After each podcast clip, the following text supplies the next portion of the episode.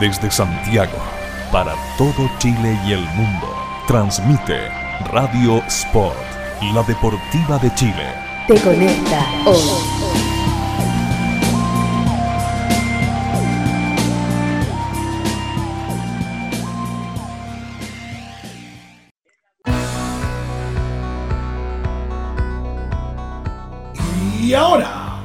60 minutos de lo mejor del básquetbol chileno e internacional.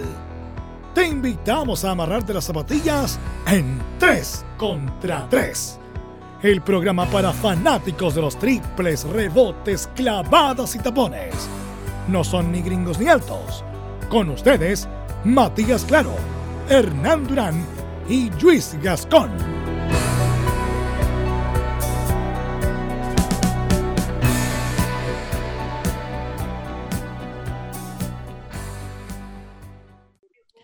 Bienvenidos amigos, nuevo capítulo, nuevo programa, nuevo, nueva emisión, nuevo podcast de 3 contra 3, arroba 3 contra 3 en Twitter, 3 contra 3 en Facebook, arroba 3 contra 3 en Facebook también, y eh, 3 contra 3 en Spotify. Usted nos puede escuchar también en Spotify los capítulos. Hernán, ¿cómo estáis?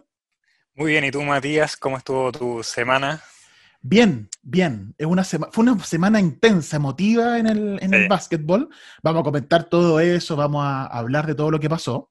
Eh, y ahora que este fin de semana nosotros, recordemos, estamos, nosotros grabamos los días domingo, esto después se transmite el miércoles, pero Sí. nosotros grabamos los días domingos. Y hoy domingo estamos grabando cuando... Tenemos que, tenemos que recalcar mucho eso cada, cada 10 minutos porque lo que pasa es que la realidad nos está pasando por encima. Sí, Nosotros sí, sí. el día miércoles estamos hablando como si fuese todo tan normal. Y este Y no. miércoles quedó la cagá. Entonces fue como, bueno, ¿qué hacemos? Bueno, pero estamos grabando mientras Utah y Denver se, pre- se aprestan a jugar el último cuarto. Llevan tres cuartos, tres cuartos compitiendo Utah y Denver del partido de hoy, domingo 30 de agosto. Está es. 88-79 ganando Denver. Con este resultado obliga, fuerza a un séptimo juego. Eh, y bueno, vamos a conversar de otra, de todo lo que pasó en la semana. Eh, vamos, vamos en orden cronológico. Nosotros Sí. nos quedamos con lo, lo- lo que pasó el día lunes. Hablamos hasta el día domingo, lo que teníamos el día lunes. El De hecho, lunes, hablamos, estábamos, cortamos cuando estábamos esperando el resultado de Utah con Denver. Denver un- que se jugó, perdón, Utah que se jugó un partidazo. Donovan. Mitchell anotó 51 puntos ese, ese domingo. ese domingo. y lo estábamos en vivo siguiendo el cierre mientras estábamos aquí hablando y ahora, pero algo pasó entre medio, así que vamos, vamos de todas formas. Vamos, entonces el día lunes, 24 de agosto, eh, cuatro partidos, Milwaukee le ganó a Orlando, Oklahoma le ganó a Houston, Miami le ganó a Indiana y Los Ángeles le ganaron a Portland. Con esos resultados, Milwaukee quedó el día lunes 3-1, Oklahoma igualó la serie 2-2, Miami ganó la serie, barrió 4-0 y los Lakers quedaron 3-1 frente a Portland. Eso ocurrió el día lunes. Algunos comentarios de estos partidos. Eh, por ejemplo, Milwaukee ya en completo dominio de esta serie, 31 puntos, 15 rebotes, 8 asistencias ante tu compu, y Chris Middleton con 21 puntos, pero explotando en el último cuarto, donde anotó 18. Eh, Milwaukee ya tiene ritmo, perdió el primer juego, igual que los Lakers, pero ambos ya agarraron ritmo de candidato, de, de equipo que va a durar y que va a llegar hasta el final, ¿o no? Sí, y no solo por resultados, sino que también por la calidad del juego. Sí. O sea, eso- esos partidos que le empezó ya a ganar Milwaukee a, a Orlando fueron a- un poquito pasándole por encima, ya Sí. los primeros dos cuartos ya la diferencia era como un poquito insalvable. Exacto. obviamente exagerando un poco, pero, pero con, con el despliegue que uno espera, lo, lo de Milwaukee es, viene ante tu cumpo, le van a poner esa pared de tres defensores enfrente y empieza a descargar a los lados y los tiradores anotando como locos. Así que eso es como que se normalizó un poquito y ahí ya no, nunca, nunca quitó el pie del acelerador Milwaukee. Y eh, fue un lindo eh, preámbulo de lo que recibió ante tu compu al día siguiente, pues obtuvo el premio al defensa del año. Eh, Es muy probable que también sea nombrado MVP y eso lo va a poner en compañía de solo dos jugadores, de Michael Jordan y de Hakim Olajuwon como los únicos jugadores es. que en el mismo año fueron MVP y defensa del año. Hay otros jugadores que han sido MVP y defensa del año en temporadas distintas. Por ejemplo, David Robinson o Kevin Garnett.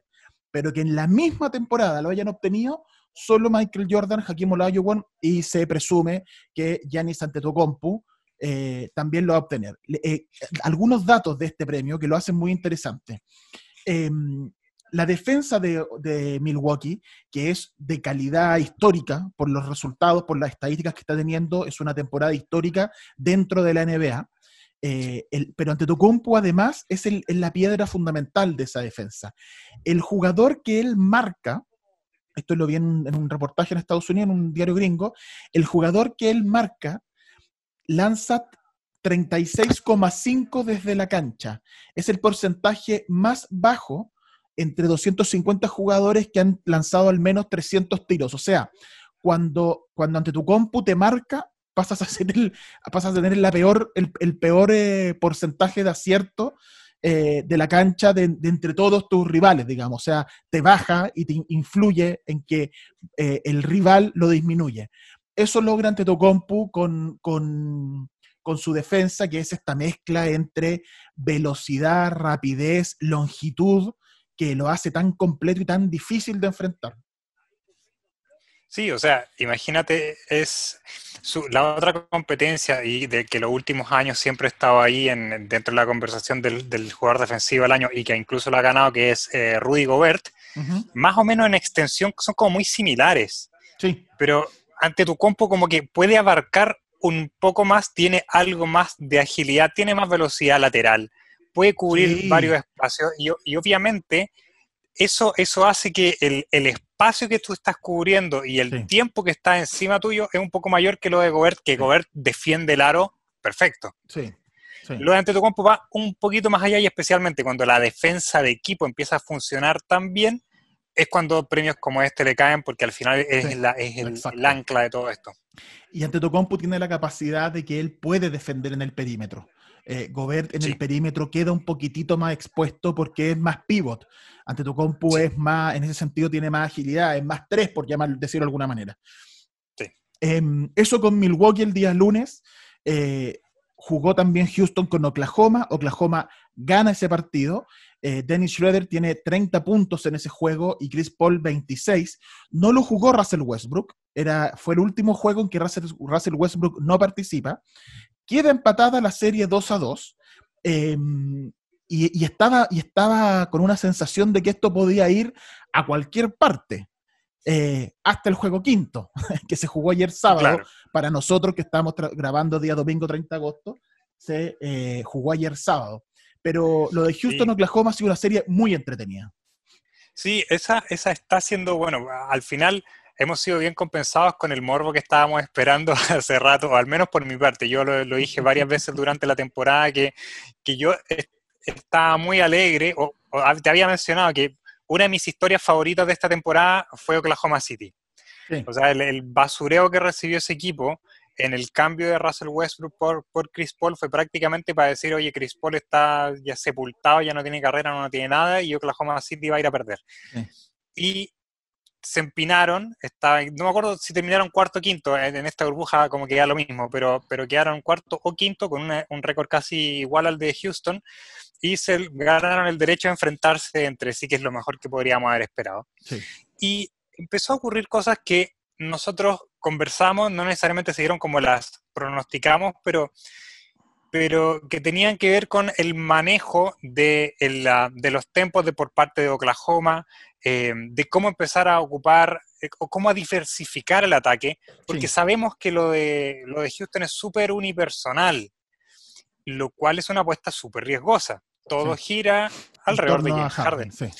Eh, claro, entonces, y, y en, el, en el sentido de Oklahoma City es un poquito más abierto. Tienes obviamente a, a Schroeder que, complementa bastante bien el, juego de, Chris Paul. Sí, sí me ha llamado la atención de, buena forma, desde el punto de vista de Houston, lo bien que han limitado los toques de Steven Adams, que era una conversación que teníamos Matías de cómo limitar a Steven Adams. Bueno, han, podido bloquear bastante bien porque la defensa perimetral, lo comentamos en algunos partidos anteriores, bastante, bastante rápida. Es de muy buenas eh, líneas de pase eh, cortan Sí, bastante bien exacto. líneas de pase, Eh, se adelantan mucho esos pases. Houston, Houston renuncia a la marca, a tener un pivot abajo como protector del aro y apela a la defensa perimetral, donde Sí. mucha presión en el hombre, mucha, muy, mucha marca individual, pero muy pegada, muy poca flotación a la pelota. No, no, no se ayuda mucho, sino que se flota. Hay, flota, eh, la fla- la- el, el flotar es cuando uno se separa un poco de su defensa, de tal manera de poder ayudar a los compañeros y proteger más la zona. En este caso, Houston marca muy pegado al hombre que cada uno tiene asignado eh, y no cambian, no hay switch en la defensa, es decir, viene la pantalla.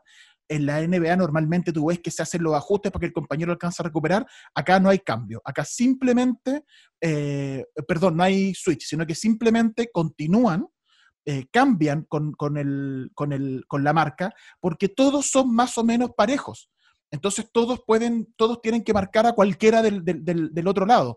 Eh, No, Sí. es, no es como pasa en los equipos que tienen pivot muy marcados, donde Gobert no va a poder marcar a Jamal Murray, por hablar de Utah Denver, que, que se está jugando mientras está tanto. jugando. Acá, acá quedaría PJ Tucker con Murray y lo puede marcar.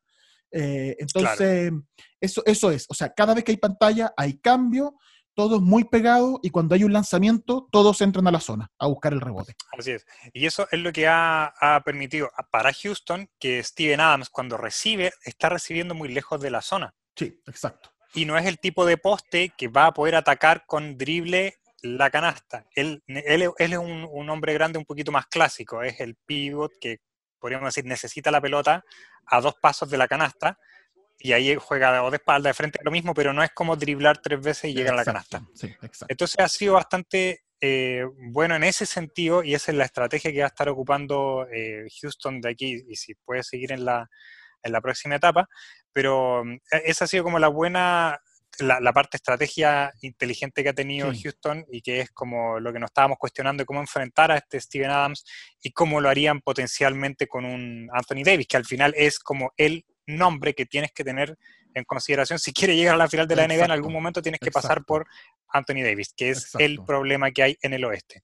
Exacto. Eh, Eh, en ese sentido, esta serie, lo que lo, lo dijimos en, en programas pasados, es una serie que desde lo táctico es muy interesante por lo que está haciendo Houston.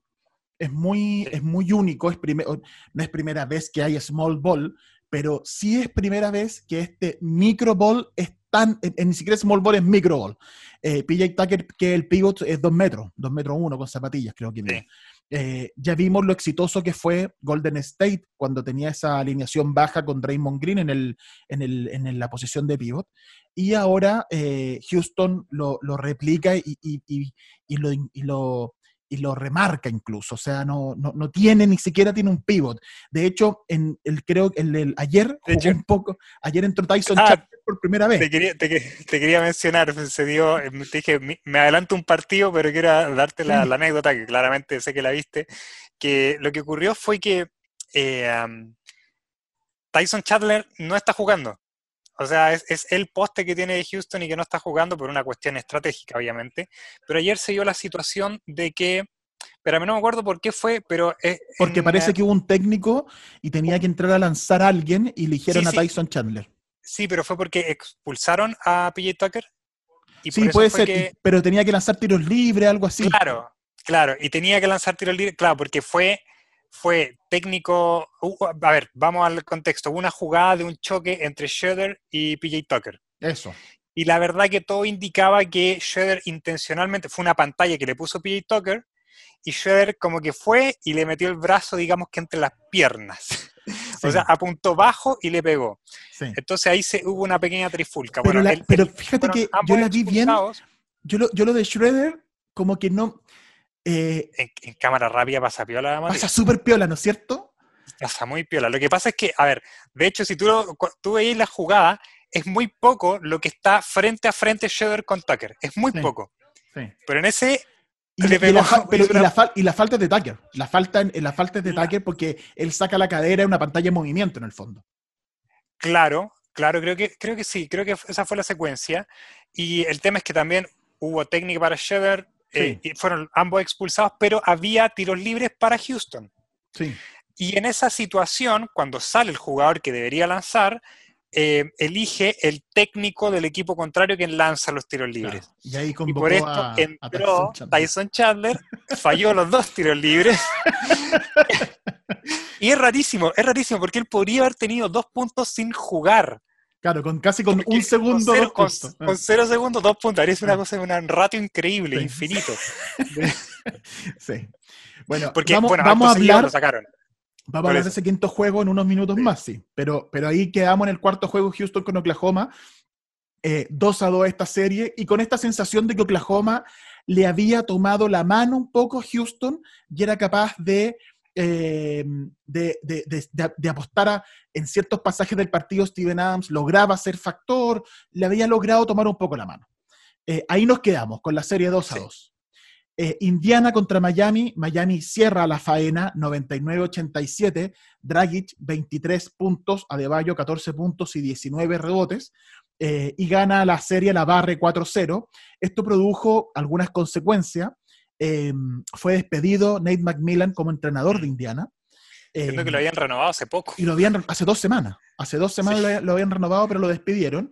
Eh, y uno se quedó con la sensación de, bueno, o sea, leyendo la prensa gringa, ellos hablaban de, claro, Macmillan ha hecho buenas campañas, ha llevado a Indiana siempre a playoff, pero viene siendo eliminado en primera ronda hace ya harto rato Indiana. Son- creo que son seis años seguidos y Claro, está entonces, a punto de... Exacto. Y el récord están- es de 7 de Minnesota. Yo Exacto, me acuerdo en ese tiempo exacto. seguía mucho ese equipo. Entonces están buscando algo. Ahora, lo de Indiana es curioso y lo hablamos en programas pasados también. Está este mito de que no les gusta gastar, de que Paul George se fue porque no iban a gastar en, en- en querer ganar. Eh, se desprenden de jugadores, llega Sabonis, llega Oladipo, ambos se transforman en estrella. Eh, Sabonis lo renuevan, a Oladipo no saben si lo van a renovar. Está el rumor de que, de que es probable de que incluso lo cambien. Eh, el próximo año, a final de la próxima temporada termina contrato Oladipo. Eh, tiene 28 años, tiene una lesión complicada en la, eh, de, de ligamento, de tendón, entonces está el tema de que quizás no lo renuevan. Firmaron hace poco a Malcolm Brogdon, por lo tanto, ese espacio salarial le podría ser bien a Indiana de buscar a alguien más. Pero el tema es que vuelve a pasar que tienes un equipo que tiene relativa potencia, de que es más o menos atractivo. Claro, este año te perdiste por lesiones, Oladipo se perdió mucho, de hecho volvió en, la- en- en- esta, en estos playoffs recién. Entonces, uno diría, bueno, aquí hay que apostar y meterle plata, mantener este equipo. No, vamos a sacar a la estrella. Entonces, ese es el tema con Indiana. Y Macmillan ahora se fue, lo echaron. Eh, y vamos a ver qué pasa. Vamos a ver qué pasa con Indiana. Tiene muchos jugadores, están todos bajo contrato. El mismo equipo vuelve el próximo año. Pero vamos a ver qué pasa con, con esa, con la profundidad que alcancen en playoff. Sí, han crecido, bueno, Miles Turner, que era como el, el jugador que quedaba de estos equipos donde, de playoff cuando estaba Paul George, la verdad que también ha crecido un montón, son jugadores que se están desarrollando bien, pero, pero tiene ese pero, ese asterisco que Sí, da la impresión que ellos no están apuntando al campeonato. exacto. exacto. Y eso igual debe ser bastante frustrante, me imagino, para, el- para el Exacto. jugador promedio. Y para el hincha Exacto. también, para el hincha promedio. Es como, Exacto. chuta, necesitamos una, una constelación que nos caiga Luka Doncic de suerte y de ahí armamos el equipo, pero ah, lamentablemente no está siendo el caso. O sea, eh, imagínate, pues tuvieron a Paul George primera ronda, tuvieron a Oladipo primera ronda. ¿Qué necesitan entonces para pasar esa barrera? Lo loco es que Indiana seleccionó en años consecutivos a Paul George y a Kawhi Leonard. Sí, que a Kawhi Leonard lo cambiaron. A Leonard lo cambiaron. Sí, Fue, fue loquísimo eso. Que, que lo, lo recibe, lo, lo eligieron como en el 10 o en el 13, me parece, y lo, se- lo se va a San Antonio. 2000 2010 y 2011 son las dos Sí, selecciones. sí. Primero es Paul George, creo. Pero, pero a Kawhi Leonard nadie creía que se iba a convertir en lo que se convirtió, si ese fue Ojito No. Popovich nomás. Sí, ab- absolutamente. Lo mismo que ha pasado con Doncic. eh, Claro, ha sido muy chistoso ver eh, como de nuevo la- las compilaciones que hacen de las proyecciones de Luka Doncic en, en la NBA. Era como, o sea, ¿qué te está pasando? Ese, cabrito no, no va a llegar a ninguna parte. sí, sí, vi muchos videos de eso y claro, así como periodistas gringos diciendo, uno, eh, Chris Bussard, que uno famoso, decía, no, yo la información que tengo es que es una mezcla entre Larry Bird y Steve Nash. Y, y, y- fíjate que es una descripción bastante acertada. Buena. Buena. Doncic es una mezcla entre Steve Nash y Larry River. Y otro periodista le contestaba, no, estás loco, no puede ser. Yo no sé si va a jugar en la NBA. Yo no sé si le da para estar en la NBA más allá de un año. Eh, yo no creo que él y no sé qué. Bueno, Oye, y el último partido de ese día lunes fue los Lakers contra Blazers, un partido que lo gana Lakers 135-115. LeBron hace 30 puntos, Anthony Davis hace 18, pero apenas en 17 minutos. Eh, por problema en la espalda lo sacan. Y eh, además de la victoria de los Lakers, que deja la serie 3 a 1 en ese momento, em, lo otro importante fue la lesión de Damian Lillard. Damian Lillard se mm. lesiona la rodilla y con eso la verdad es que la serie se termina gana los Lakers, quedan 3 a 1 y ya sabían que el próximo juego no lo iba a disputar Damian Lillard y la situación era, era distinta, era difícil para, para Blazers. Sí, o sea, es el puntal del equipo y de hecho eh, también Damian Lillard es uno de los nombres más pronunciados en este programa. Eh, al menos profeso veneración por Damian Lillard, me encanta el juego de él. Y, y claro, el, eh, por, la suerte de Portland pasa por lo bien que esté Damian Lillard y obviamente con, una eh, esa lesión que tuvo en ese momento ya era como que dejaba fuera de, competencia a Portland, ya era, era mucho. Si bien hizo un buen partido, hizo un muy buen sexto partido. Em, o quinto partido, perdón. Hizo un muy buen quinto partido. Em, pero Claro, McCollum, o sea, como equipo, la verdad. bueno, ya igual eh, Carmelo Anthony también. Em, después retomamos ese partido cuando ya volvemos. Em, pero, pero sí, no, no te daba para más. Ese, ese diferencial que te da Damian Lillard es, muy grande. Entonces ya quedaba un poquito fuera de competencia porque estamos hablando de los Lakers. Ya, porque estamos hablando de los Lakers. Así que, bueno, igual a esta altura la verdad que da lo mismo cualquiera. Ya perder un, un, Damian Lillard es mucho, es mucha derrota es mucha ventaja, sobre todo, eh, eh, mm. que es uno de los, debe ser uno de los bases, si es que no el base más dominante de la liga, y, encontrarse sin él en plena serie contra los Lakers era dar mucha ventaja. Era dar mucha em, ventaja. Al día siguiente, el día martes, dos partidos, Utah-Denver, Dallas Clippers, ambos juegos con mucho morbo. 3-1 estaba esa serie. Eh, Utah-Denver lo gana Denver, evita la eliminación. 117-107, con un tremendo Jamal Murray. 42 puntos, 8 rebotes, 8 asistencias, pero 33 de esos 42 en la segunda mitad. Eh, la verdad es que tremendo el partido de Jamal Murray. Se ha transformado esta serie, la serie de Utah Denver, que nosotros, les repetimos, estamos grabando el domingo 30 de agosto, mientras se está jugando el sexto juego de Utah-Denver y está ganando Denver 101-90. Ya nos acercamos a los últimos cinco minutos del partido y Utah eh, tiene, que, tiene que dar vuelta a un marcador que en vez de irse acortando, se ha ido alargando. Estaba 7, 6 hace un rato y ahora ya está 11.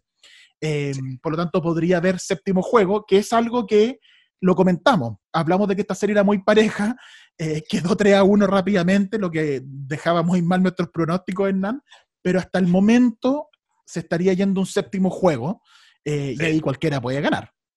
Ahí cualquiera puede ganar. Y de hecho, en algún momento hablamos del pareo Jamal Murray-Donovan Mitchell. Y de hecho, en este partido, Jamal Murray va con 36 puntos y Donovan Mitchell va con 33. Exacto. Es una brutalidad. Este, tú estás hablando del sexto juego, del que se está jugando ahora. De hecho, claro, ahí mencioné lo que está pasando en este momento. Y, la verdad que es reflejo de lo que, de lo que ha ido ocurriendo. De hecho, en el también quinto, en partido. En el quinto fueron.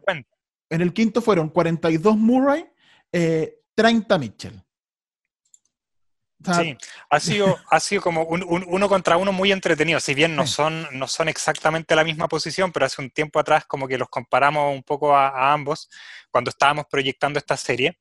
Y, de hecho te decía como el contrapeso que iba a tener em, Donovan Mitchell va a ser Jamal Murray. En ese momento te dije Gary Harris porque me, equivoqué, pero era Jamal Murray y después te corregí.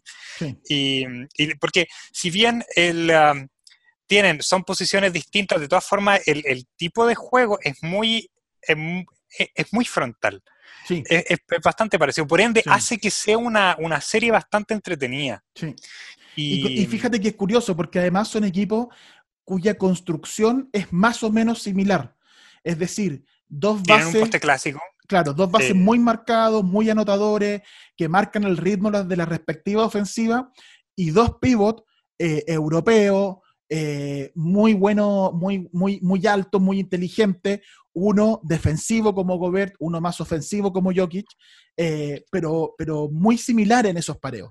De hecho, Jokic ha podido, cuando Denver ha ganado es porque Jokic ha tenido relevancia ofensiva. En este juego que lo gana Denver, Jokic hace 31. Gobert siempre está entre los 10 y los 20 puntos, eh, pero su tarea es más que nada eh, defensiva. Y claro, cuando, cuando esa pelea la pierde, eh, Denver ahí saca una ventaja que le cuesta a Utah replicar, digamos. Eh, desde esa perspectiva, ese partido 117-107 que gana Denver es reflejo esto que te digo, con un Jokic de más de 30 puntos, con un Murray de más de 40, más allá de los 30 de Mitchell, de los 13 de Ingles, de los 10 de O'Neill, de los 11 Gobert, de los 17 de Mike Conley, o sea, muchos anotaron, pero no fueron capaces de enfrentar eh, es la dupla de Murray y Jokic. Em, ese es el quinto juego. Y luego el quinto juego Dallas Clippers, que lo gana. Es un partido rarísimo porque es un marcador de PlayStation. 154-111, pero con el factor de que apareció Paul George. Sí, por fin. Eh, había, de hecho, se había creado un nuevo apodo para Paul George. él, se hacía llamar Playoff P, de P de Paul, y le pusieron Pandemic P, el, P pandémico. Y de hecho, o sea, un dato chistoso, lo actualizaron en Basketball Reference, que es una, plataforma, si ustedes, ustedes quieren ver estadísticas, eh, buscan Basketball Reference y ahí e, es, es, la biblia de datos, de promedios, de, de un choclón de datos por jugador, por equipo, por lo que quieran ustedes se meten a Basketball Reference y ahí hay datos como apodos. y pusieron Pandemic P de inmediato, es una cosa loquísima. pero, pero, apareció Paul George, la verdad que él dio una entrevista al final del partido y la verdad que y, que, y que era un poco esperable, vamos a creer todo, obviamente yo le creo, pero de estas cosas que pueden ocurrir en este sentido de aislamiento en el que están. Y obviamente que es como es poco natural, a algunos jugadores le afecta más que a otros. Y estamos hablando del tema de, como de, salud mental. Y él ese ha sido un tema, de ¿ah? que él no... Ha sido un tema. LeBron James lo dijo hace poco también. tema. Sí, 50 días que llevan encerrado. Eh, y, este es el periodo más largo sin ver a la familia, porque ahora, pasando las semifinales de conferencia, entran la familia de los ocho equipos que quedan. Entonces, entonces ya ahora tienen como un, un bálsamo, un relajo. Pero hasta el día que eso no ocurre, es el momento de más tensión mental para los jugadores. Sí, hace un tema, o sea, por muy. Y, que de hecho lo dijimos hace, hace un. antes de que partiera la burbuja. O sea, independiente que sea un resort gigante, a veces cuando muestra la visión aérea, uno dice, esto es una maravilla, tienes para pescar, tienes para ir a lo que sea, es, tremendo, hay esparcimiento, pero de todas formas están en una situación de encierro que no tiene nada que ver con lo que es su año normal. Exacto. Y lo son, son seres humanos, por muy multimillonarios que sean, seres humanos que están medio encerrados y que son personas totalmente libres de, moverse. Y, y, esto le, le, ha generado un problema a estos muchachos, algunos lo toman mejor o peor que otros. Y Paul George reconoció que la verdad que lo había estado, lo había estado pasando mal dijo, la verdad que esto, esto sacó ya parte de lo, peor de mí en, el sentido de, su aproximación al juego, concentración principalmente. Y no estaba porque tuvo tres partidos al hilo, en que esos tres partidos promedió como 11 puntos, estaba anotando como al 20% de sus tiros, como al 16% de triples, entonces estaba haciendo cero aporte en, el, en el grueso de lo que son los Clippers. Y como tú bien decías, por fin aparece en este partido. ¿Cuántos fueron? ¿31 35 puntos? Sí. Y, 35. 35, gracias. Y fue un Paul George más reconocible, o sea, como que está en todos lados, pues no solamente él es un agente ofensivo, sino que también tiene una, una, una impronta defensiva bastante bien, bien sólida. Y esto significa que ya, o sea, no todo el peso recae sobre Kawhi Leonard, eh, y que puede estar pudiendo descargar bastante bien. Así que sí, dejó de lado el Pandemic P, apareció un poquito de Playoff P, así que bien por, por George. Eh, y hubo una polémica también. Hubo una polémica porque en una jugada intrascendente, eh, Morris, Marquis Morris, le pisa el tobillo, el tobillo que se había lesionado, a Luka Doncic, y quedó como la duda de si había sido a propósito o no. Hubo cierta, cierto debate sobre eso, y quedó ahí y pasó. Mm. Pero acuérdense de eso para lo que vamos a hablar eh, en, un, rato más. Bueno, entonces esto fue el día martes, el día miércoles. Em, los jugadores del NBA, a propósito del tema de Jacob Blake, el, ciudadano afroamericano que recibió siete disparos en la espalda en un incidente con la policía, eh, los jugadores de Milwaukee, que, que a ver, yo te, lo voy a contar de esta manera también a ti y a los amigos que nos escuchan. Yo, me, la noticia me impactó como a todo el mundo, uno vio la imagen y son muy fuertes, em, pero, pero nadie dimensionó lo que iba a pasar en la NBA. Es decir, han existido otras instancias de, enojo, que se, las, voy a contar porque tengo algunas cosas que les quiero comentar. Em, pero de pronto Milwaukee, con Orlando en la cancha, calentando para jugar, Milwaukee decide que no va a salir a la cancha. Orlando, y esto Milwaukee lo hace sin preguntarle a nadie, que generó cierta polémica porque los otros jugadores, los otros equipos de la NBA reclamaron de por qué no nos informaron de que ustedes querían hacer esto. Y la verdad es que la gente de Milwaukee eh, reaccionó así porque les, y, como te decía, con Orlando en la cancha, y Orlando hace una cuestión que a mí me pareció muy em, digna desde lo deportivo. Orlando al saber que no va a salir Milwaukee, se va de la cancha y vuelve al camarín.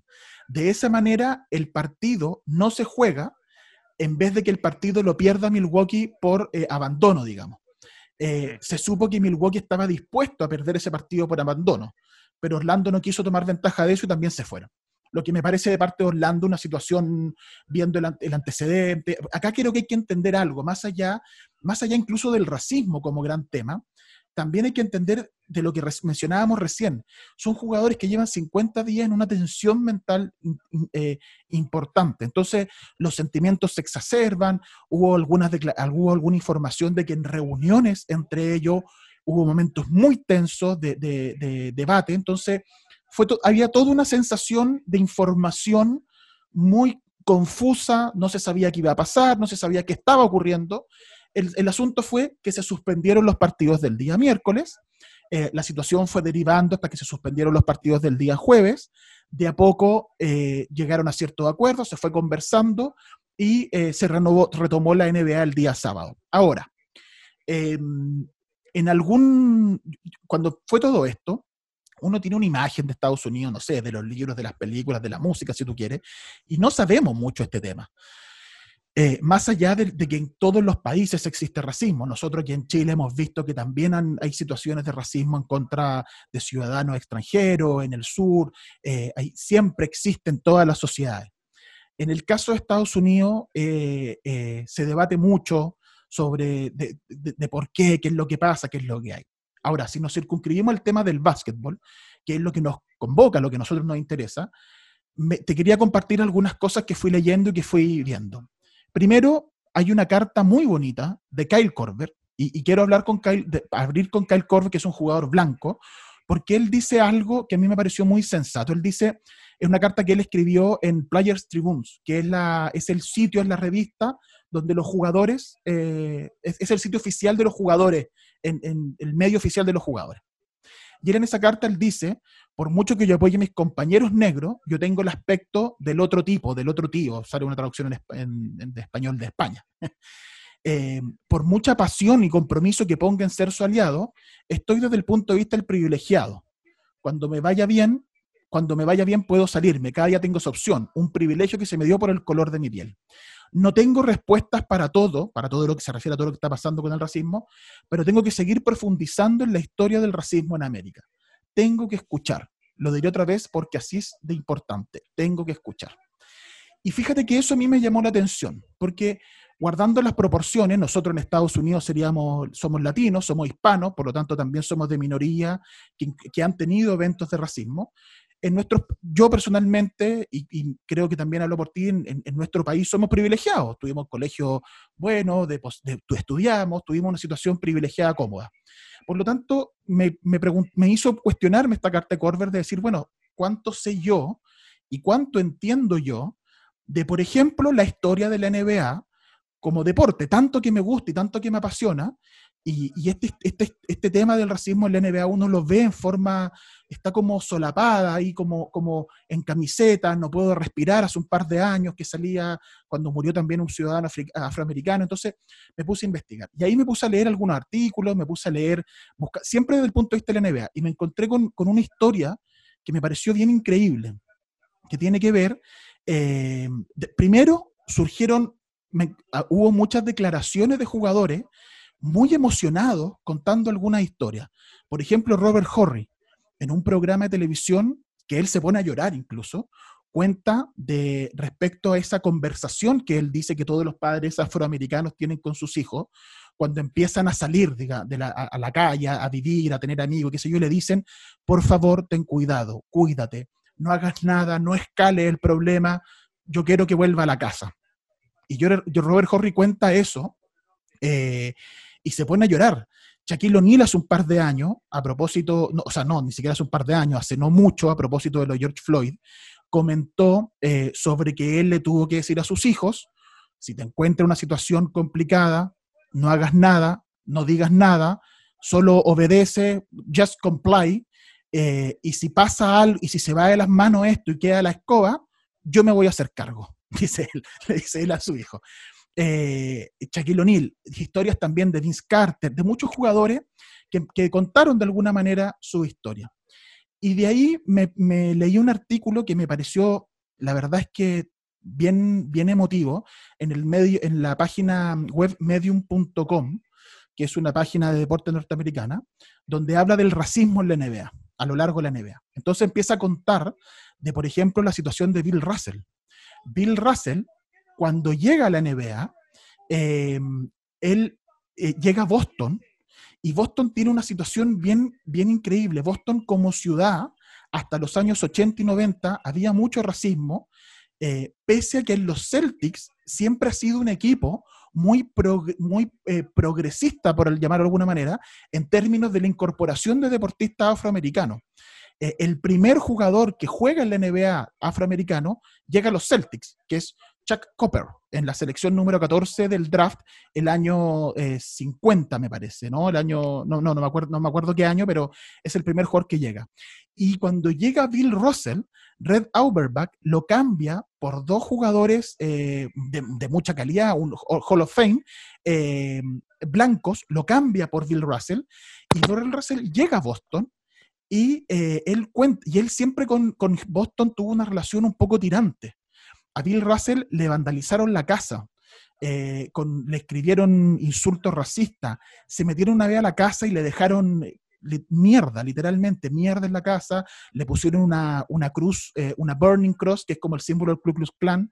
entonces él siempre tuvo una relación muy tirante con la fanaticada de Boston, cuando de hecho se retira la camiseta de Bill Russell, la primera vez que se retira, fue a puertas cerradas sin hinchas, porque él no quería que los hinchas estuvieran dentro porque tenían esta situación complicada. Y el año 99 vuelven a retirarle la camiseta, esta vez con público, y eh, ahí el público le da una, una, ovación de pie y todo eso. Pero siempre hubo en relación en Boston esta situación tensa. Yo me acuerdo de un libro que me leí, que me gustó mucho, y te pido perdón, Nan, y a los amigos que nos están escuchando por extenderme en el tema, pero que quería compartir un poco, y quise hacer un poco lo de Kyle Korver, de leer, de, educarme también sobre este tema, y lo quería compartir con ustedes a partir de, la NBA. Y, y me puse a leer como distintas historias, y a lo largo de la NBA, y sobre todo estos últimos años, hay varios casos donde jugadores han hablado de esta situación del racismo. Bill Russell, como les contaba, el año 50, el año 60, ¿dónde lo tengo por aquí anotado? El 61, porque no era, se, habló de si era la primera vez que hay un boicot en la NBA. Eh, y el antecedente justamente es con Bill Russell en el año 61. Ellos estaban en un partido de exhibición contra San Luis Hawks en, de visita en, San Luis. Van los jugadores a la cafetería del hotel y no los quieren atender porque son negros. Entonces Bill Russell decide que él no se va a presentar al X en el partido junto a otros compañeros de los Celtics y también jugadores de San Luis Hawks deciden tampoco presentarse. Eh, y es la primera vez que un jugador o una de las primeras veces quizás que un jugador se niega a ser parte de un partido oficial, de un partido de NBA, eh, a propósito de racismo. Em, o a propósito de discriminación. Entonces, no es primera vez que ocurre esto, no es, no es primera vez que existen estos debates, estas críticas. Em, ¿Puedo complementar unas cosas solo? porque en, en, tema de Celtics, la verdad que si bien en, en, este programa yo tengo cero objetividad y todos los que han seguido esto saben que yo amo a los Chicago Bulls por sobre todas las cosas, pero a mí también eh, a mí me interesa mucho también la historia de la NBA. y estoy, estoy también bastante al tanto de la, historia Celtics. Por ahí, por ahí se ve quizás un libro verde, que es un libro de los Celtics. Creo que, creo que ese libro que está ahí, ese es un libro de los Celtics que tengo. Em, y, y me, interesa también el, tema del desarrollo de la NBA y también me he interiorizado un poco también por los Celtics, por la importancia que han tenido no solamente en básquetbol, sino que también de, cultura popular. Y una, dos temas, uno con Bill Russell y otro fuera de Bill Russell, del impacto que han tenido los Celtics fuera de Boston con la comunidad negra, por lo que dijiste tú, que fue el, el primer equipo que empezó a integrar gente negra. Y, por ejemplo, eh, estaba escuchando a Isaiah Thomas hace poco, eh, y él decía, él creciendo en Chicago, su familia eh, era hincha de los Celtics. Y le, dijera, le decían, eh, tú tienes que hinchar por los Celtics porque ahí, ellos se tratan de hermanos, de, my, bro. Entonces, él decía, allá donde juegan los hermanos. Los Celtics es donde estamos hablando de Isaiah Thomas naciendo en los años 60. Exacto. Entonces, su padre vio el inicio Russell, probablemente. Claro, y vio el inicio de la NBA. Entonces era como que, oye, allá es donde jugamos nosotros, es en los Celtics. Claro. Entonces, ese era como un, parte como el impacto que tenía eh, Celtics en, esta, en esta cultura.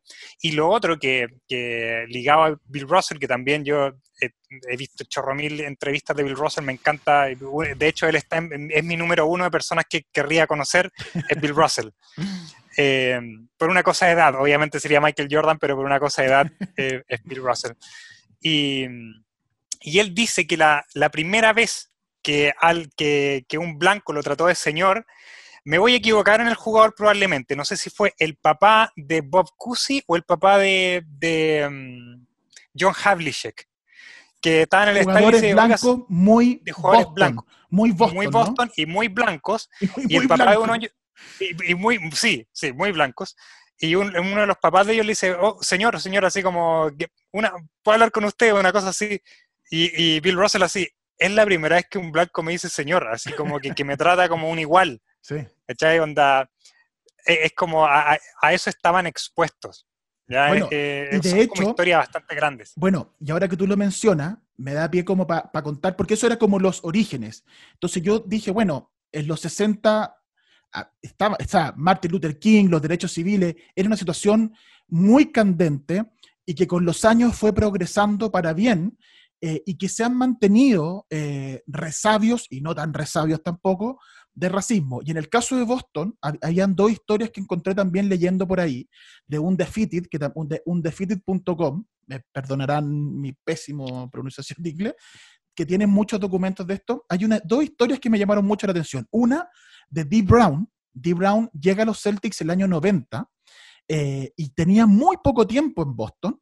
Estaba estacionando, y él cuenta en una anécdota, estaba estacionando mi auto con un, tenía un lápiz en la mano porque había estado firmando unas cuentas, unos cheques, unas cosas. Y yo estaba estacionando el auto y escucho que le dicen, eh, sube arriba las manos, dice él. Mira por la ventana y ve a ocho carabineros, eh, ocho, ocho, perdón, ocho policías alrededor del auto, se asusta, eh, baja del auto y le dicen, eh, la pistola, tira al suelo. Y él dice, ¿qué pistola? Es un, es un lápiz, dice. Eh, tira el lápiz, se le vienen los policías encima, lo tiran al suelo, le, ponen, él dice que le ponen el pie, la, la, la, la, planta del pie, digamos, en la cabeza, y lo dejan ahí reducido entre ocho policías hasta que pasa un hincha de los Celtics y, les dice, oye, ese es el novato de los Celtics, lo acaban de seleccionar. Entonces ahí recién lo solta, ahí se dan cuenta y dicen, ah, ah, ya, ok, y baja la cosa. Entonces siempre existía este, esta ambivalencia en relación a... Estoy contando primero lo de Boston para después contar otro par de historias más y avanzar en, en, lo que pasó ayer y hoy día domingo.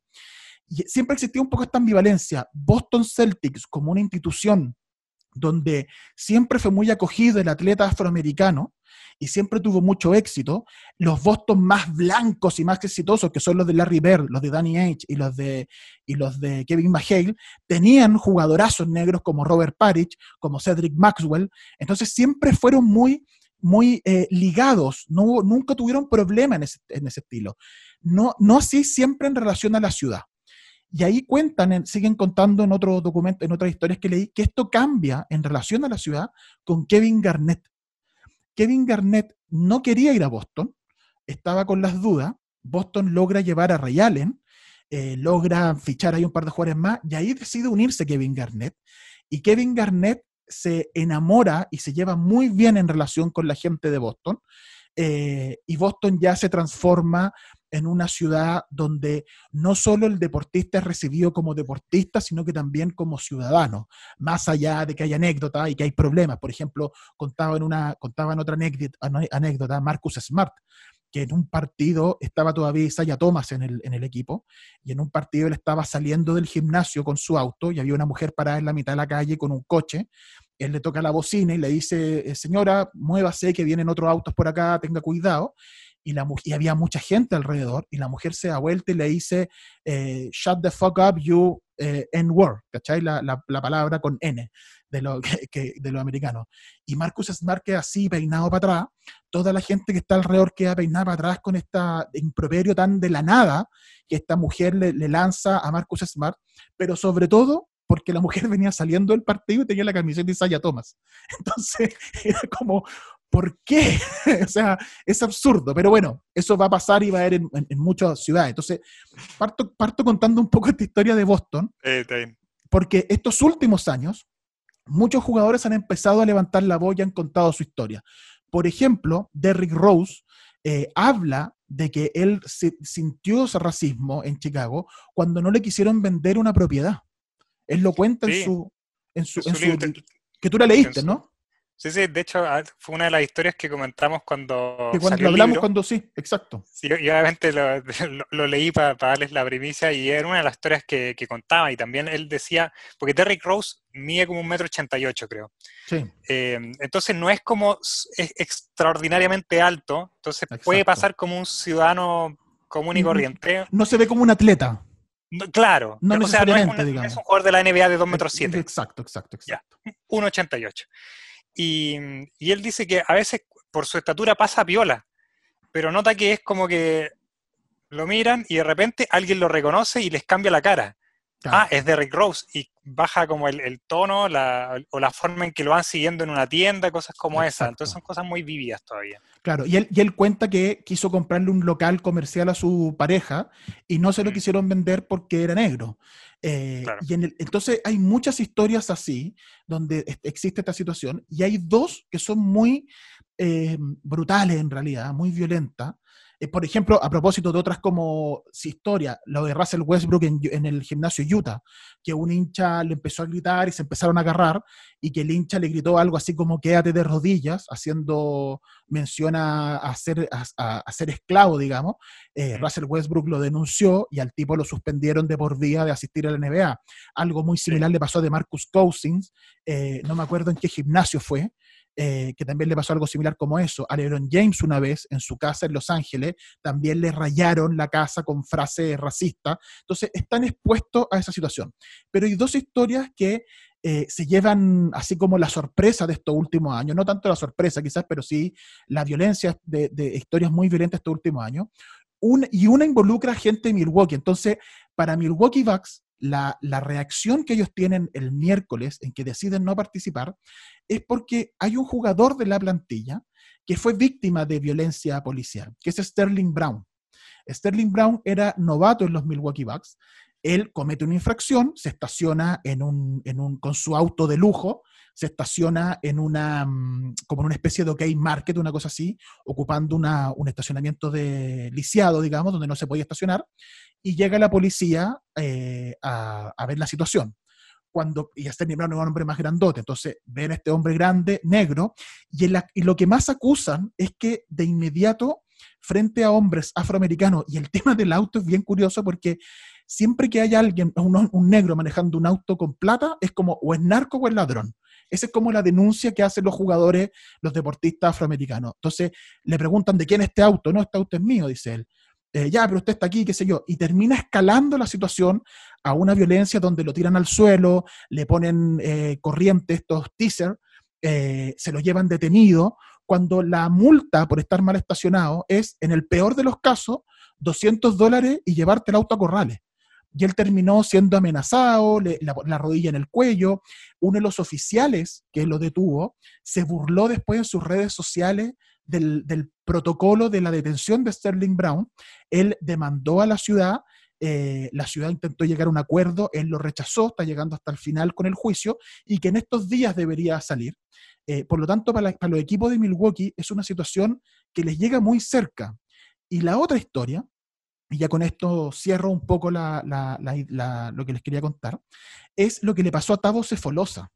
La situación de Tavo Cefolosa es bien, bien compleja. A él le fracturaron, no, me acuerdo si fue una fractura de pierna o una lesión en ligamento. No, pero fue, una fractura.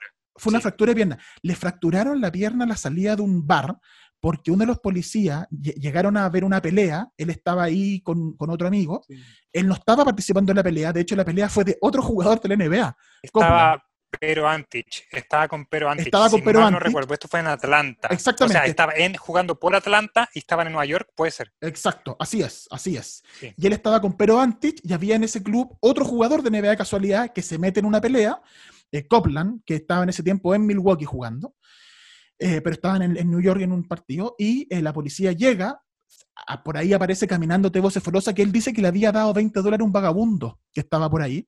La policía le dice así como, ¿qué estás haciendo aquí? No, tú sales, lo empujan, qué sé yo. Él dice, ¿qué te pasa, weón? Lo tiran al suelo y le pegan tan fuerte con el bastón retráctil en la pierna que le fracturan el peroné, me parece, algo así le fracturó la pierna. fuera en los playoffs de ese año. Y quedó, fue, y Atlanta era el número uno del este. Y quedó fuera en los playoffs. Entonces fue, fue como, lo, tuvieron un año afuera. Entonces fue una situación muy increíble eh, de violencia. Él, de hecho, la, la, demandó a la ciudad. Primero, y aquí, y aquí hay un tema. La ciudad lo demandó a él. A propósito, lo denunció por tres cargos. Eh, él gana ese juicio, lo declaran inocente de los tres cargos y luego él demanda a la ciudad, y la ciudad, y demanda a la ciudad por 50 millones de dólares.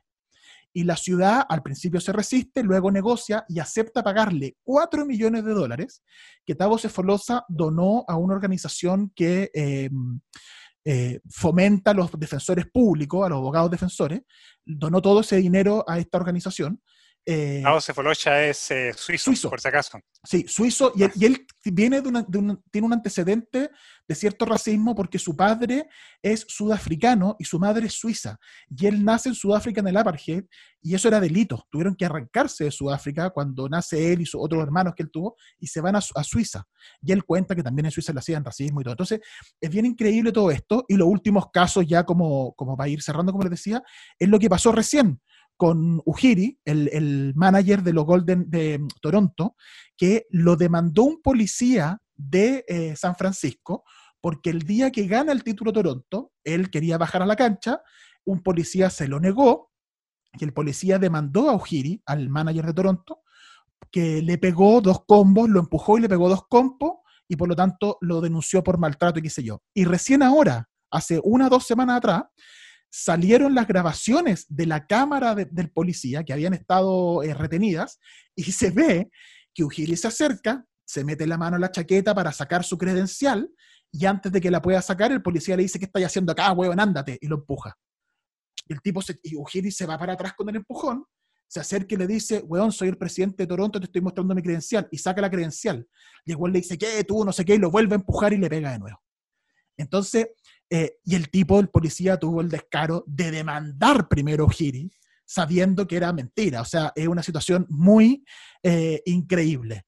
Así hay mucha otra historia. Hay una, hay una historia de mm, Maurice Harkless, el que jugaba en, Portland, que él la compartió en, su Instagram, donde él cuenta que estaba en su auto, también un auto de lujo, iba, eh, se iba a ir al estadio a jugar un partido de playoff, iba con su sobrino, con su hermano chico, sale en el auto y en la carretera lo detienen.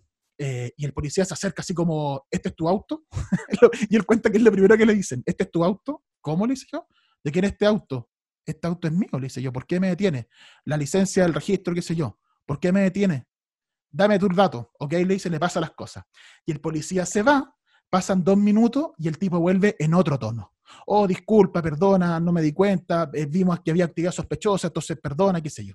Entonces, la denuncia que hacen muchos de estos deportistas es que el trato que reciben es siempre muy agresivo, siempre muy, eh, muy intenso. Y eso, y hay, un, hay antecedentes, o sea, lo que les contaba yo de, de Shaquille, lo que les contaba yo de Robert Horry, que constantemente están, no, no hagas nada, no te preocupes, no reacciones, porque puede pasar cualquier cosa. Entonces, e, es, bien duro lo que pasó con Donald Sterling hace un par de años atrás, que tuvo declaraciones que los jugadores, eso fue lo más cercano, lo más parecido, ¿no? Como que amenazaron con irse a, paro y finalmente terminaron obligando a Sterling a que vendiera el equipo. Entonces, bueno, hay muchos antecedentes, eh, pasa en todos lados.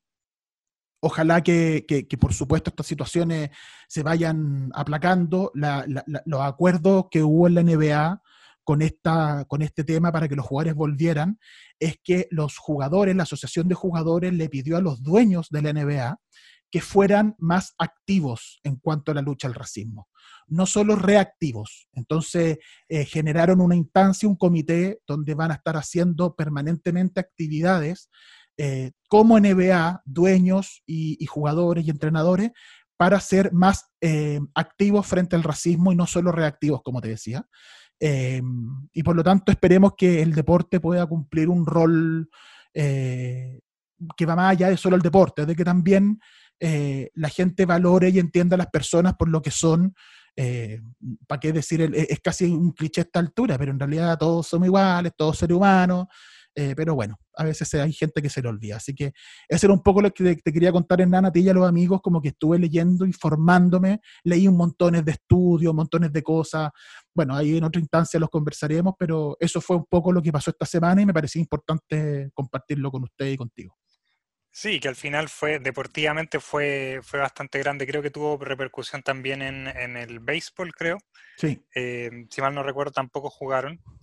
Em, así que no, tuvo, tuvo repercusión em, y obviamente, el, bueno, no obviamente, em, uno de los factores que ayudó a que esto se solucionase, porque habían en, las reuniones que hubo, había dos equipos que estaban muy firmes en su intención de boicotear la, la, temporada, que se acabara la temporada, que eran los dos equipos de Los Ángeles. Exacto. Y ambos liderados por LeBron James y Kawhi Leonard esto en la realidad es, eh, o sea, si hubiesen seguido y sin estos equipos, el asterisco de este campeonato habría sido gigante. Como que era un campeonato sin los dos equipos de Los Ángeles, que obviamente ahora son muy buenos. Y la, voz que ayudó a destrabar esto fue la de nuestro señor Michael Jordan. y que él toma contacto en, su inicio, para mí me sale muy natural decirlo así, lo siento, ya es como... que me da risa, pero, pero sí, es nuestro señor de nuestro señor Michael Jordan. Y él, su primer contacto obviamente va, con el presidente de la Unión de Jugadores, que es Chris Paul, y, Michael Jordan siendo dueño de un equipo de la NBA. El único eh, dueño negro de un equipo. Es el único dueño negro. Y, y, es una de las voces que empiezan a, que, que permiten destrabar la situación, ver la situación más en grande eh, y también es la voz de el jugador y el dueño que mm. logra como unificar un poco las tensiones y esto logra, entre comillas, convencer un poco a LeBron James, que es como la voz cantante principal de, la NBA. Es la cara de la NBA, punto. O sea, da, lo mismo quien sea el mejor jugador hoy en día, LeBron James es la cara de la NBA. Y Jordan no solo eh, hizo eso con los jugadores, también tuvo un rol súper importante en la junta de gobernadores, que es como se llama los dueños de la NBA, eh, explicándoles su punto de vista de hombre afroamericano, de lo que está pasando y de que, y de hecho hay una frase que por ahí se filtró que les dijo algo así como, no, no, porque hubo algunos dueños que quisieron eh, denunciar el contrato, el contrato colectivo, terminarlo, declarar, así si se acababa la temporada, demanda, eh, y él los calmó, les dijo, escuchemos a los jugadores, esta situación es muy tensa y es hora de que nosotros escuchemos lo que está pasando. Y me parece que ese es el camino. La mezcla, probablemente la situación que están viendo los jugadores, la mezcla de burbuja con esto, es muy fue un poquito mm. explosivo. Mm. Ya eh, se habría se habría derivado de otra forma en otra situación. Pero esta era, era una carga muy fuerte. De hecho, George Hill, e, esto fue partido comunidad de George Hill. Él lo propuso antes del partido. Y él habrá sido el partido anterior, hizo una declaración del tipo, no sé qué estamos haciendo en la burbuja, esto está mal. Dijo, esta cuestión no corresponde. Y, y, él fue el que antes del partido dice, oye, me parece que no deberíamos jugar. y los jugadores se ponen de acuerdo, no salen y, y co- Sí. con lo que tú ya contaste con los Orlando y todo el tema. Y Jacob Blake que sí. es, en el es en Milwaukee. Lo de Es Jacob Blake también es en Wisconsin, Milwaukee. claro, Claro. en el estado donde está la ciudad de Exacto. Milwaukee. Bueno, Así que por eso fue, fue lo importante y, y valía la pena dar un poco más de contexto, no, nos extendimos Sí, bastante, sí. pero, pero valía la pena, porque uno, es un- la verdad que un hecho como en- es histórico, punto. sí, pues, la histórico. burbuja es histórica, esto es histórico Es y hay que histórico. comentarlo. Sí, pues hay que comentarlo. Bueno, retomamos los partidos el día sábado. Eh, se pasó, es- esta situación se aplacó. eh, se retomó la NBA el día sábado con los partidos que se iba a jugar el día miércoles. Milwaukee contra Orlando, gana Milwaukee 118-104, 28 puntos, 17 rebotes de Antetokounmpo, 21 puntos, 10 rebotes de Middleton, gana la serie Milwaukee 4-1 eh, y pasó lo que nosotros comentamos al principio. Milwaukee muy sólido, era una barrida y termina siendo un 4-1 que casi igual, gana cuatro partidos seguidos, de hecho, fue- Milwaukee. fue un 4-0 con un susto. Fue 4-0 con un susto. ex- Claro, exactamente. Y Milwaukee ahora se prepara para recibir al ganador de qué serie. De la serie de Miami con, eh, con Indiana. Es decir, a Jimmy Butler. A Jimmy Butler. Esa serie, Me encanta, me encanta ese equipo. De haberlo mencionado varias Sí, veces en el programa. sí. Me encanta Miami. sí, Me esa encanta Jimmy serie, Butler. pero- hoy nosotros, como les decía, estamos grabando domingo 30 de agosto, esa serie empieza lunes 31 de agosto. El lunes Sí. 31 de agosto se juega el primer partido de Miami-Milwaukee y así como un poco rápido porque no hemos alargado mucho, pero ¿qué vamos a ver en esa serie? Mucho Muchos triples. triple. muchos triples por parte de Miami, mucho Jimmy Butler, mucho, y, y- y vamos a ver ante Tocompu siendo marcado por Hassan Whiteside, por Bama de Bayo. vamos a ver, vamos, le van a poner buenos Whites- nombres. Whiteside está en, está en Sí. Portland. Perdona, eh, tienes toda la razón. de Bayo, mira. está bien. Pero a De Bayo Fuera sí. Pero vamos a ver a De Bayo marcando a Gianni, tienes toda la razón, ante Tocompu, eh, y va a tener un, un defensa al frente que le va a hacer pelea, le va a dar, le va a dar pelea. Entonces, Sí, una serie muy entretenida. Milwaukee es favorito, por supuesto. sí. pero, Oye, eh, disculpa, que a todo esto, a Whiteside tuvo una dislocación súper fea en el último partido. En el partido Sí. de ayer De Portland, fue sí. una dislocación de dedo meñique súper fea. Pero Sí. sigue, por favor. y, que, y que viene ahora. Viene ahora, porque el otro- se jugó otro partido más, Oklahoma-Houston. eh, Sí. eh, gana Houston, le saca la cresta a Oklahoma, 114-80, 34 Sí, puntos de diferencia. un punto de inflexión en el tercer cuarto. Eh, el partido, no, no, lo que pasa es que el partido iba bastante parejo, iba a lo que, iba a lo que estaba haciendo la serie. Y fue de tres minutos de un despegue de 12 puntos de, de- de Houston que fue irremontable desde ahí en adelante. Sí. Algo tuvo que ver con la salida de Schroeder en esta jugada que ya comentamos hace un rato atrás. sí. Eh, Schroeder en ese momento estaba haciendo, de hecho, estaba siendo el único jugador que estaba en, en doble dígito por parte de Oklahoma City, llevaba 19 puntos, pierde obviamente el- el- la, la parte más anotadora de Sí. lo que estaba haciendo en ese Sí. partido, y la verdad que se, se, se- se diluyó un poco la, el, el envión de, de Oklahoma. Entonces fue, fue una cosa de minutos en que si bien el partido lo tenía controlado eh, Houston, la verdad que ahí se despegó. de- del marcador fue después, sí. Sí, vino un despegue y, y fue como una... Ah, se, se fue la serie con él, probablemente. Ahora, un par, de, un par de cosas ahí en la estadística. Schroeder, que termina el partido como el máximo anotador de, de Oklahoma, pese a jugar apenas 20-21 minutos, con Mm. 19 puntos. Después viene Chris Paul con 16 en casi 30 minutos de juego. La ofensiva de Oklahoma no funcionó. Galinari, un punto. Eh, Alexander, cuatro puntos. Esos hombres tienen que anotar. Tienen que estar Sí. involucrados en la ofensiva. Y no, no estuvieron. Sí, sí, no, no, lo, lo vi muy, desconectado y de hecho a Galinari lo vi un poquito como muy desprolijo Sí. en el partido Ahora, sí. Por el lado de, de Houston, Gordon con 20 puntos, Covington con 22, Harden con 31, Y Westbrook volvió, a- apenas 7. Westbrook. Y eso sí, que sí, pero volvió Westbrook, era, era la noticia. Sí, volvió Westbrook, Sí. pero apenas 7, un, un 23% cancha, 3 de 13, pero llenando la planilla, 7 puntos apenas, pero 6 rebotes, 7 asistencias, un robo. Entonces, eh, Westbrook aporta lo que Westbrook hace, que es esta intensidad, y que si sigue funcionando en Houston y avanza, quizá el, el experimento a lo mejor genera complicaciones en los rivales. Porque si, si Houston, Houston ya está 3-2, el próximo partido es el lunes 31 de agosto. Se eh, puede cerrar la serie Houston. Eh, por lo tanto, esto cuando usted lo escuche el miércoles en el estreno, en Radio Sport, arroba Radio Sport, arroba 3 contra 3 Twitter, 3 contra 3 en Facebook y 3 contra 3 en Spotify, quizá ya está la serie definida. Eh, pero hasta el momento, vamos a ver ahora cómo reacciona Houston a este micro ball, pero también con Westbrook.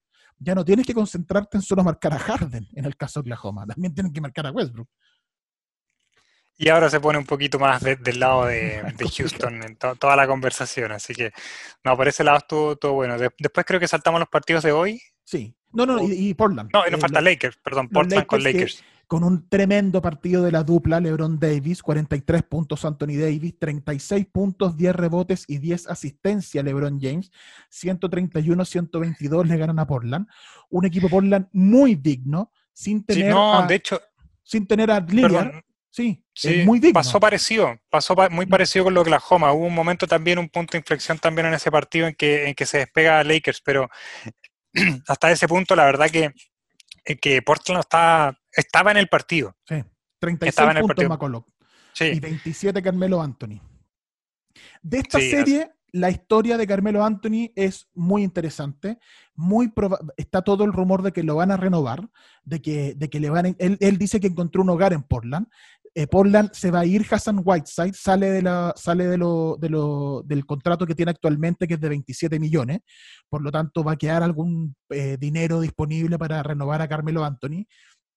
Y yo creo que por ahí va la cosa. Portland mantiene este equipo, quizás hace algunos movimientos eh, de respaldo en la banca, y Portland el otro año vuelve a ser competitivo. Sí, Sí, no, y llega con un, con un envío, no sea, si bien el año pasado fue finalista de conferencia y este solamente primera, eh, primera ronda, la historia de la burbuja dice que Portland llegó a tomarse ese octavo lugar, lo lograron y, partieron la serie poniendo contra las cuerdas a los Lakers, así que eh, no, no, me cabe duda que terminen en una buena nota los, los Blazers. Entendiendo lo que fue toda la temporada, que estuvieron sin Nurkic toda la temporada hasta la burbuja y si tienen suerte el próximo año pueden esquivar las lesiones y ese trío, Nurkic, Lillard, eh, McCollum, el aporte Carmelo Anthony y quizás alguien más que aparezca por ahí, eh, de hecho tienen jugadores interesantes como eh, eh, Trent, Gary Trent, que es, si no me equivoco es novato, ¿no? Eh, o, es novato o es segundo, año. Entonces, tiene un par de aportes interesantes y, van a estar ahí competitivos. Y a, Portland lo afectó mucho el tema de las lesiones y no tendría que haber sido octavo. Portland podría haber sido sexto, podría haber sido quinto. Para nada, sí. Bueno, eso fue el día, em, el día sábado, ¿no? En los partidos del día sábado. Y hoy, hoy domingo, de nuevo, estamos grabando el día domingo, hoy domingo se jugaron tres partidos más y comenzó la semifinal en el este de Boston contra Toronto. Eh, se definió Clippers-Dallas. Clippers le gana a Dallas 111-97. Boston le ganó a Toronto 112-94 y terminó hace poquito. Denver le ganó a Utah 119-107, por lo tanto se va a séptimo juego esa serie. Eh, lo que pronosticamos, cuando estaba 3 a 1, nos parecía muy raro y que Utah se los llevara tan fácil. Se va a séptimo juego esta serie. Eh, y Clippers le gana a Dallas 4-2 con el gran asterisco de qué habría pasado si por Porzingis no se lesiona. Mm. Sí, no, fue digna, muy digna la participación de, Dallas, especialmente ese gran super momento del, triplazo que se mandó Doncic eh, para cerrar el cuarto partido cuando quedaron a dos, eh, jugando con media pierna y él pues, había hablado el tobillo en el primer partido, en el segundo partido.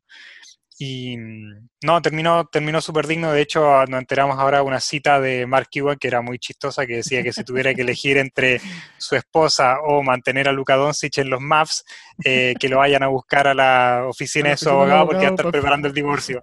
Entonces se queda, se queda con Luka Doncic. Eh, es tremendo. Ese es compromiso y de hecho no me extraña nada que él haya dicho algo como eso. Eh, así que no, tremendo. Lo, lo, lo, partido de hoy día, porque nos estamos un poquito ya bien apretando un poquito el, final, pues estamos, creo que un Pero podemos alargar un programa, fue un programa especial con lo del racismo, a alargar un poquitito para terminar. Dale, entonces, entonces déjame comentar un poco, vi, vi un rato, vi un buen rato del partido de Boston con Toronto. ¿Ya? ¿Quieres, partir, hablar de Boston-Toronto o quieres hablar de Clippers-Dallas? Quiero, no, con el partido, partamos por el orden de hoy día. de, Boston-Toronto. Sí, sí, sí, Boston-Toronto, la verdad que a ver, ¿qué es lo que vi? vi un Boston mucho más Toronto que lo que esperaba, porque en Toronto lo que estaba haciendo... Muy, buena definición, un Boston más Toronto, un Boston que movió la pelota, un Boston más Toronto. mucho más conectado, que es lo que estaba, es lo que estaba haciendo muy bien Toronto en, en- en los partidos de clasificación, en que está, e- e- el ataque es súper completo y es súper em, dinámico. Es decir, que es como que tú puedes, cuando ya empiezas a entender el juego de Toronto, ya sabes dónde viene la pantalla, ya sabes dónde va a venir el corte, es como hay una, hay, hay una espontaneidad en los movimientos que está súper bueno y que es lo que les ha permitido este, jugar tan bien. Ya, eso hoy, obviamente está el factor Boston, tiene una defensa perimetral bastante decente, partiendo por Marcus Smart, que, del cual la estuvimos, Sí. estuviste comentando recién una historia, y lo que provocó, y también en parte porque, a ver, Toronto entró mal a la cancha, Sí. esa, es- esa conexión, la verdad que no se vio en toda la primera mitad. Y era raro, es decir, el, el juego de pantalla viene para Gasola, la pantalla con Kyle Lowry y puede tomar el medio, esa cuestión no existía. No. Estaban mal. Los Mm. pases estaban eh, muy desprolijos. La, la marca de, de- de perimetral de Boston también lo- estaba súper bien. De hecho, una, en lo que estaba haciendo muy bien Toronto en estos partidos era el juego de transición. Y estaban teniendo muchos puntos en transición por partido, como con un 20% de sus puntos venían en transición. Eh, Boston lo bajó, eh, anotaron 7 puntos en transición. eh, Es decir, por ejemplo, un robo, una jugada de 5 segundos o menos, 7 puntos. Y, y, es decir, le cortó una de las armas totalmente a lo que hace Toronto. Pero Tú y dijiste, Boston, por Toronto lado- hizo hoy día 7 puntos de transición y ellos promediaban casi 19. Claro, O sea, de inmediato le sacó ritmo a Toronto, le bajó. Ahí solamente ya tienes 11 puntos de diferencia menos en el marcador en el promedio. Pero además Claro. es lo que afectas al ritmo del rival. Eso Así Boston es. lo hizo muy bien. lo hizo perfecto. Y además que estaban entrando sus tiros y además que Thais estaba bloqueando muy bien adentro, estaba protegiendo muy bien, muy el, bien. el poste. Era un, tema, un- era un tema con Boston, después de haber perdido a Horford, era un tema si Sí. en estos partidos iban a tener pivot. Y Tice ha Sí. estado bastante bien. Sí, igual, un tema es que en, en las últimas series en que Horford, Horford había estado muy bien con Boston es cuando Thais había estado lesionado. Entonces estaba un poco esa que quedaba como un Sí. espacio, pero Thais vuelve a tomar el ritmo que estaba teniendo antes de esa lesión. Y la verdad que él es un poste basta- bastante ágil, o sea, no es un poste que te puede aguantar a Joel Embiid, pero se puede mover muy rápido y puede llegar rápido a, a bloquear a este tipo de jugadores base que son muy rápidos. Así y que puede ayudar en la marca Pascal Siakam y puede ponerle mucha velocidad a- y mucha presión a Margasol, que Margasol Claro. es un hombre un poquito más lento, entonces sí, y de hecho tuvo muy, 13 puntos, 15 rebotes tuvo Daniel Tice, muy buen partido. sí, sí, sí. No, así que ah, igual, yo no espero que esto se vaya a repetir en los próximos partidos. Por eso me, me que- extraño mucho. Hay algo que no nombraste, eh, como otra explicación, lo de Toronto en lanzamiento, en porcentaje de cancha Bajísimo. fue nefasto.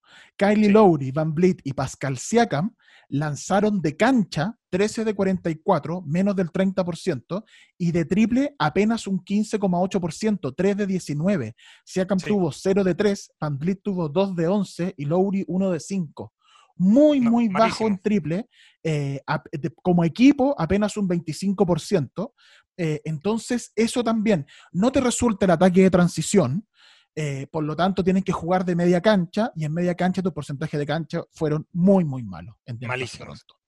Así que, de nuevo, yo no me espero esto que se repita. Eh, de hecho, eh, podéis verla, mostraban a ese a Nick Nurse, el entrenador, Sí, y agarrándose estaba como ya, estaba, estaba como que, ¿qué está pasando? Así como una frustración tremenda. Ah, y también eh, se metió en problemas de falta en el primer cuarto, estaba con tres faltas Pascal Siakam. Sí, también. Eh, entonces fue, obviamente, con tres faltas, una estrella en el primer cuarto, se, se- se te desarma la planificación de lo que viene para adelante. Así que eso probablemente ah, es, es poco probable que se vaya repitiendo.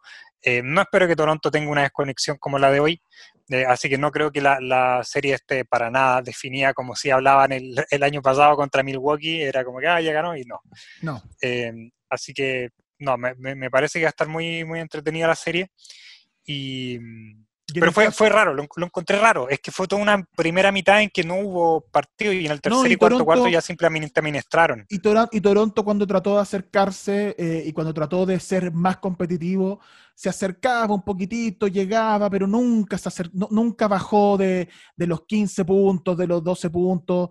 Eh, lo lo más cerca que estuvo en el partido, más allá del, del inicio del primer cuarto, eh, fue a 9 puntos en el segundo cuarto En el sí, en el segundo cuarto. Y de ahí nunca bajó de 10. Entonces, la verdad es que, y llegó a estar casi a, a 25 de 20. diferencia, entonces nunca estuvo muy involucrado en el juego Toronto. Le faltó esa racha que te meta menos de 10, que te entusiasma. Eh, ¿Sabéis qué? Estos son los partidos que, se- que tiene, puede haber algún grado de explicación a partir de la ausencia público. Este partido era el uno de la serie que se habría jugado en Toronto. Eh, el público podría haberse involucrado, podría haber metido al equipo.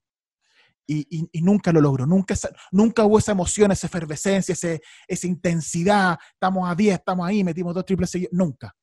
Entonces, bueno, vamos a ver cómo continúa esta serie, pero yo estoy de acuerdo contigo, lo de Toronto hoy día fue muy malo y no debería repetirse así de mal, independiente que Boston pueda ganar la serie, que juegue así Claro. de mal Toronto es raro. Es Eh, raro. Cli- Clippers Dallas. Clippers, sí, aquí, bueno, de nuevo casi tuvimos un, un- un resurgir de nuevo en, en un tercer cuarto porque Clippers pudo agarrar una... A esta altura ya los Clippers, eh, sin por Porzingis al otro lado, ya pudieron medir mejor a Dallas. sí. ¿ya? Y pudieron Entonces- tirarle todo a Doncic. Claro, claro. Y de hecho, retomando un comentario que hiciste hace mucho rato, volvió a haber un poco de mala, mala sangre de Morris Eh, hacia, El foul, el foul es asqueroso. O sea, es un foul fuerte, es un foul de Detroit Bad Boys de los 90, eh, pero el tema es que le peguen la cabeza. Y eso es inmediata flagrante. eh, lo expulsan a Morris. eh, está la duda de que incluso podrían suspenderle un partido porque la NBA, la liga revisa estas faltas. Doc Rivers en la prensa al tiro le prestó ropa, no, fue una falta fuerte, pero bueno, lo expulsaron, está bien, como para que no lo castiguen más, porque se perdería el primer juego de la próxima, de la, de la próxima serie, que es los Clippers contra el ganador de Denver-Utah. Y Morris va a ser Claro. importante en, en marcando también. Entonces, Sí, claro. Entonces, el, eh, bueno, pero independiente de eso, y la verdad que una jugada que no correspondía, eh, ya tenían un poquito medido eh, Kawhi Leonard jugando a este, a este nivel de iluminado de nuevo, que tuvo unos números espectaculares, más de, creo que en todos los partidos con menos de 28 puntos no tuvo desde el segundo en adelante. Sí, de hecho, este partido Eh, tuvo 33 puntos, 14 33. rebotes, eh, 33 puntos, 14 rebotes, 7 asistencias. Eh, nadie más superó los 15. De ahí Subach hizo 15, Paul George hizo 15, Reggie Jackson 14. Pero Kawhi Leonard con 33. Paul George sigue como Pandemic P hoy día. Tuvo Sí, apenas sí, sí. eh, 6 de 19 de cancha, 31%, y 2 de 7 de triple, apenas 28% de cancha.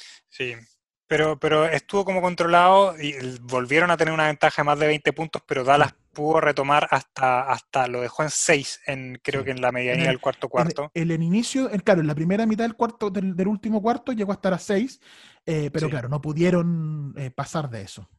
Sí, no, así que, y, y sabes qué, una cosa que me gustó y que, que lo dijo Kawhi Leonard cuando terminó el partido, que el, y es una cosa que a veces a mí, me- cuando hemos hablado respecto a cómo se juega hoy en día, y realmente estoy pensando en los Houston Rockets, es cuando no estás encestando de triple, ataca la canasta, Sí, busca el tiro cercano, porque necesitas reactivar el marcador, exacto. necesitas que la pelota alguna vez entre al aro, Exacto. y luego empiezas a retomar tu estilo de juego. Si más eso, lo mismo. Ray Allen hacía eso, ¿te acuerdas que lo- él lo decía? Además que atacan la canasta, te van a hacer foul y calibras el tiro desde el tiro libre.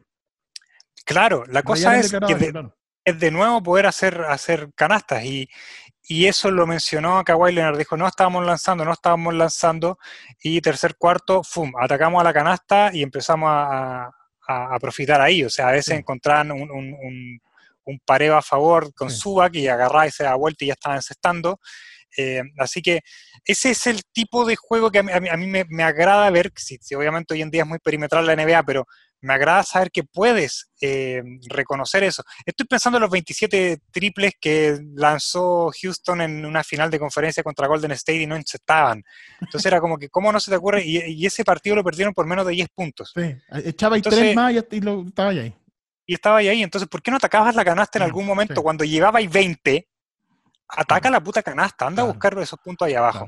Y esto lo- sí lo puede hacer eh, eh, los, los Clippers, así que muy bien. Obviamente era, era el equipo a vencer y son, son los, los- los muy buenos ganadores. Y obviamente nos quedó esta historia de Doncic y de ahí el futuro que tiene Dallas. eh, yo- yo creo que 38 puntos, 38 puntos, 9 rebotes, 9 asistencias tuvo hoy día. Contra. Kawhi Leonard, contra Paul George, contra Marcus Morris, que le hace ese foul, o sea, contra muy buenas defensas, 38 puntos, 9 rebotes, 9 asistencias.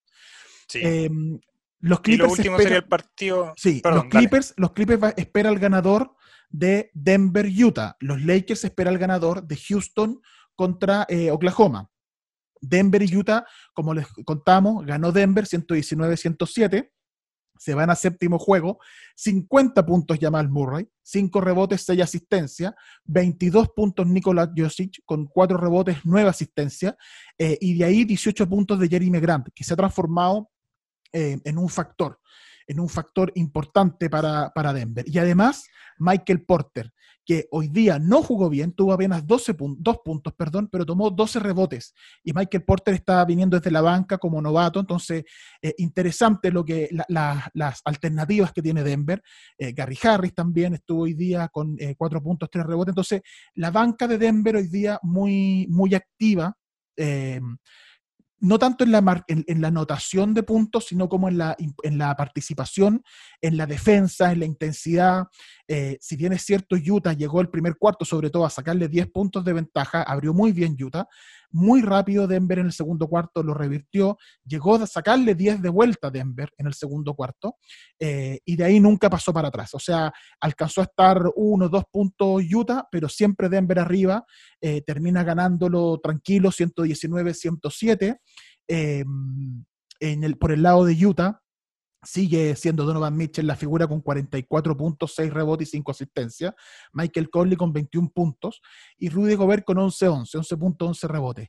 Eh, pero el ritmo del partido lo manejó Jamal Murray. Más allá de, la- de esta competencia que estamos viendo en la anotación, es el ritmo del partido, es cuándo anotar, eh, cómo involucrar a los compañeros, a eso me refería, es decir, que, que Jere- Jeremy Grant haga 18 puntos, que Monte Morris haga 10 puntos, es porque tu base también lo involucra. En el caso de Utah, sigue siendo un factor la ausencia de Bogdan Bogdanovic, porque es un, otro anotador importante, y que ese papel lo debería rellenar Joe Ingles o Royce O'Neal, y hoy día ambos apenas tuvieron 5 puntos. Y Jordan Clarkson con 11 puntos no fue factor desde la banca. Jordan Clarkson cuando hace 20 puntos, 18, 22, eh, normalmente Utah eh, está más cerca de ganar. Hoy día no fue así. Eh, y estos equipos vuelven a jugar. De, de nuevo, nosotros estamos grabando el día domingo. El día lunes va a jugar Miami, Milwaukee, Houston, Oklahoma. Empieza la, primera semifinal, la segunda semifinal del, este. eh, y es el séptimo. Y Houston podría cerrar la llave contra Oklahoma. El día martes juega Boston-Toronto el segundo juego y Utah-Denver ese séptimo juego. Y miércoles, es decir, usted que está escuchando en directo hoy, Miami Milwaukee juega en el segundo partido y de ser necesario habría séptimo juego Oklahoma Houston. Eh, así que bueno, ahí ya, ya van a estar eh, el resto de los partidos desarrollándose, el resto de la serie. Se acerca la época del playoff en que ya la emoción es semifinales, finales de conferencia y el tema ya se pone bueno, ¿o no? Esto es muy lindo. Oye, Matías, para cerrar, algo que en general hacemos cuando comienza el programa y ocurren estas situaciones, falleció Cliff Robinson eh, y siempre queremos recordar eh, a, estos, a estos grandes nombres o a que nos, nos dieron buen baloncesto. El día de ayer es muy reciente para nosotros que estamos grabando hoy domingo 30. Ayer, sábado 29 de, de agosto, falleció Cliff Robinson. Lo- lo- la imagen más que, que tenemos eh, más latente es, en Portland. Él jugó las finales del 92 eh, Sí.